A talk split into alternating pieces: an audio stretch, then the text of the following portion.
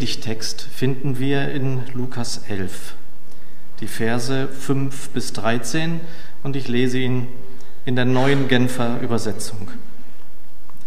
Weiter sagte Jesus zu seinen Jüngern, angenommen, einer von euch hat einen Freund. Mitten in der Nacht sucht er ihn auf und sagt zu ihm, bitte leih mir doch drei Brote. Ein Freund von mir hat auf der Reise bei mir Halt gemacht und ich habe nichts, was ich ihm anbieten könnte. Und angenommen, der, den er um Brot bittet, ruft dann von drinnen, lass mich in Ruhe. Die Tür ist schon abgeschlossen und meine Kinder und ich sind längst im Bett. Ich kann jetzt nicht aufstehen und dir etwas geben. Ich sage euch, er wird es schließlich doch tun, wenn nicht deshalb, weil der andere mit ihm befreundet ist, dann doch bestimmt, weil er ihm keine Ruhe lässt. Er wird aufstehen und ihm alles geben, was er braucht. Darum sage ich euch, bittet und es wird euch gegeben. Sucht und ihr werdet finden. Klopft an und es wird euch geöffnet. Denn jeder, der bittet, empfängt. Und wer sucht, findet. Und wer anklopft, dem wird geöffnet. Ist unter euch ein Vater, der seinem Kind eine Schlange geben würde, wenn es ihn um einen Fisch bittet? Oder einen Skorpion, wenn es ihn um ein Ei bittet? Wenn also ihr, die ihr doch böse seid, das nötige Verständnis habt, um euren Kindern gute Dinge zu geben, wie viel mehr wird dann der Vater im Himmel denen den Heiligen Geist geben, die ihn darum bitten? Ich möchte beten. Lieber Herr, du kennst jede und jeden in diesem Raum. Und ich möchte, dass du segnest. Wir bitten dich darum. Lass uns einander zum Segen werden und segne uns dein Wort.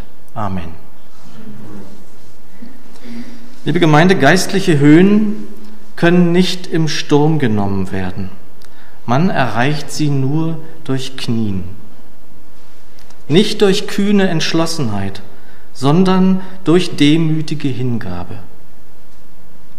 Dieser Satz stammt leider nicht von mir, sondern entstammt einem kleinen Büchlein, das ich seit Jahren sehr schätze. Es handelt von Frauen und Männern Gottes, wie Hudson Taylor, D.L. Moody, Andre Maury, Eugenia Price und einigen anderen mehr.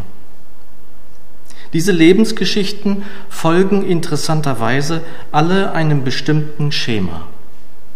Und hier, so der Herausgeber, enthüllt sich ihr Geheimnis.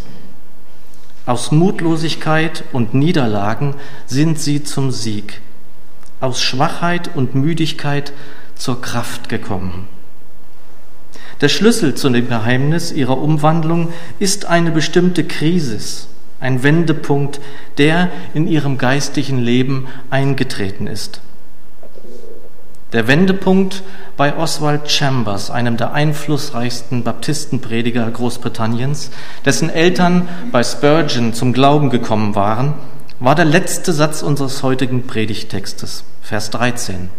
Wenn also ihr, die ihr doch böse seid, das nötige Verständnis habt, um euren Kindern gute Dinge zu geben, wie viel mehr wird dann der Vater im Himmel denen den Heiligen Geist geben, die ihn darum bitten.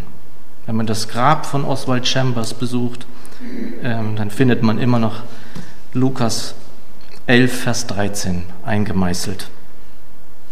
Oswald Chambers ist sehr früh gestorben. Er war noch keine 50 Jahre alt. Vielleicht hätte es noch weitere Wendepunkte, wie der Autor des Büchleins sie beschreibt, gegeben. Andere nennen diese Wendepunkte Bekehrungen. Und ich glaube, dass wir mehrere solcher Wendepunkte in unserem Leben erleben dürfen. Ich wünsche solche Punkte in deinem und meinem Leben. Denn das bedeutet dann eben nicht Stillstand.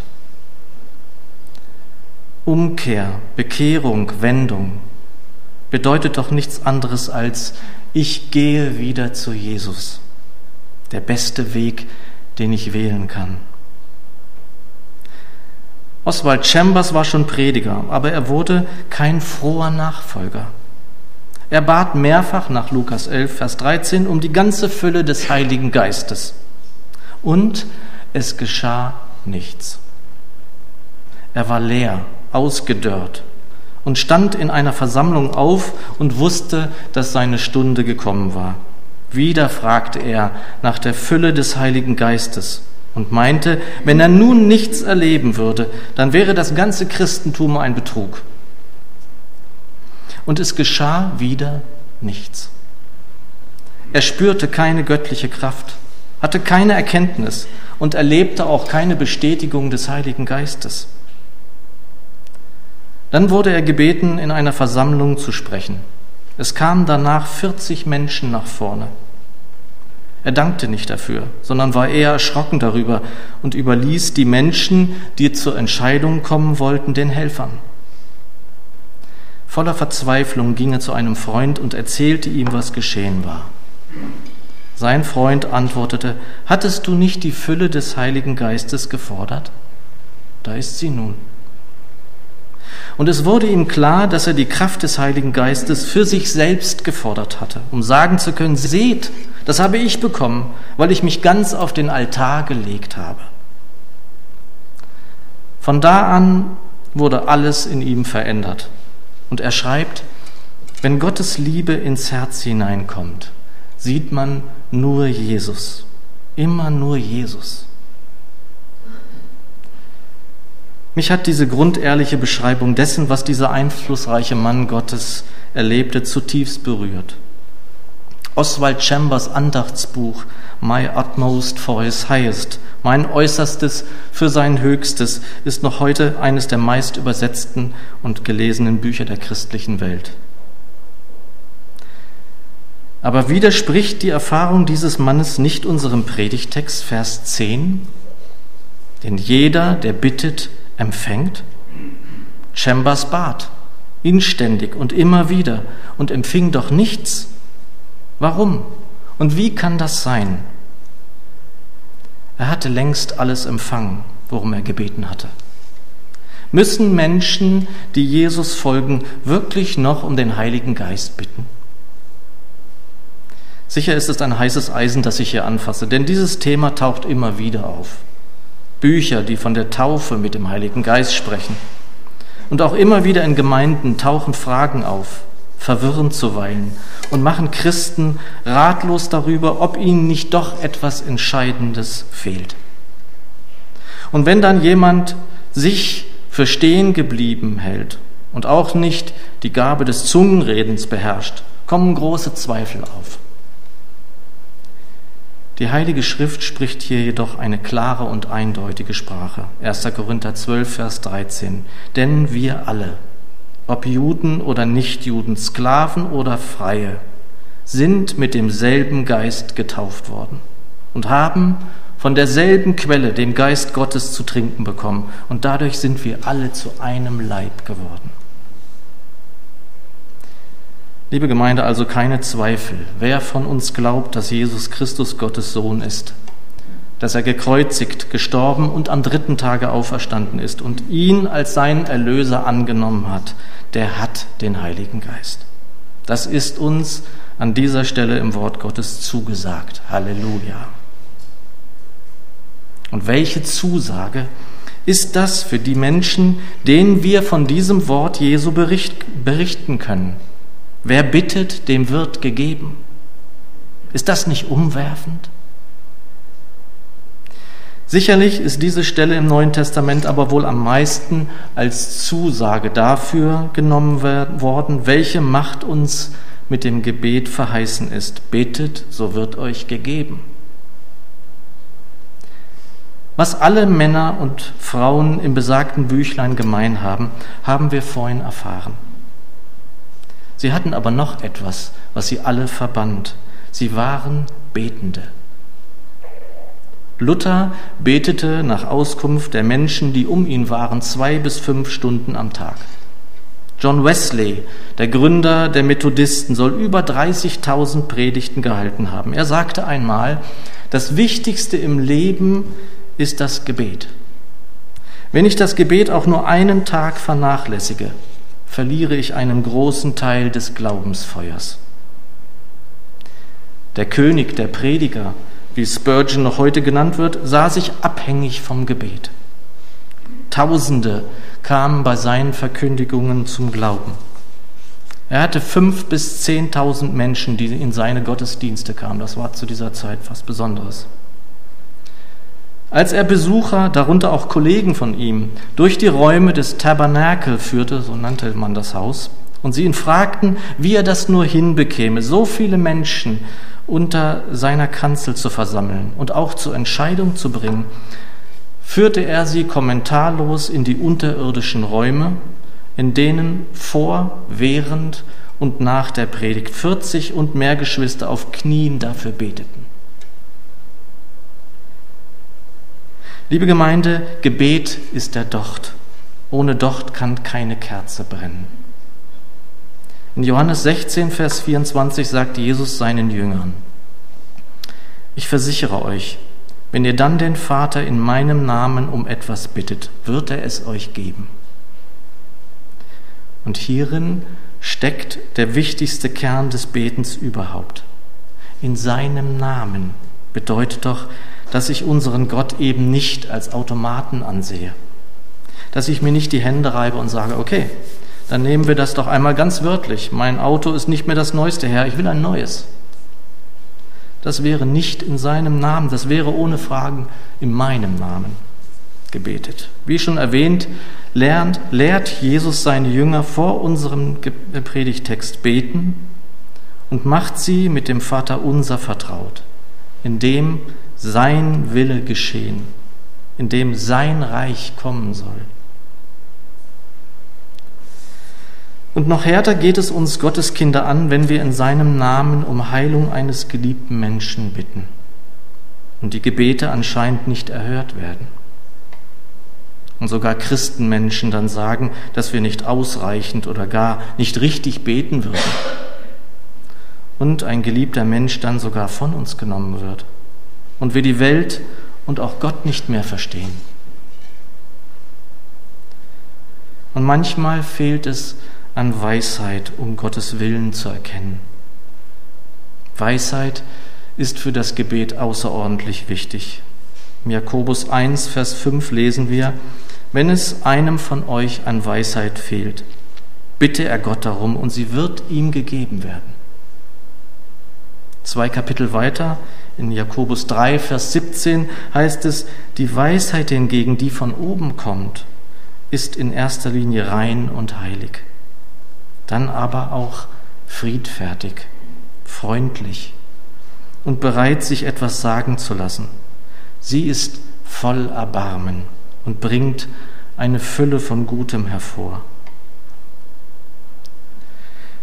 Mit dieser Weisheit ausgestattet helfen uns Gebete in allen Lebenslagen, in unseren Ehen, im Umgang mit unseren Kindern, mit Kolleginnen und Kollegen, in der Gemeinde. Muss ich mehr wissen, als dass ich Gottes Weisheit erbitten darf? Aber er will gebeten sein. Warum eigentlich will er gebeten sein? Alle unsere Haare sind gezählt. Wie sollte er nicht wissen, was wir brauchen? Warum ging Jesus, der Sohn des Allmächtigen, überhaupt noch beten? Warum ging er in die Stille, um mit dem Vater zu sprechen? Wäre gerade nicht eigentlich beinahe jedes Wort überflüssig? Wusste der Sohn nicht, was der Vater, der Vater nicht, was der Sohn tat und dachte, was er brauchte?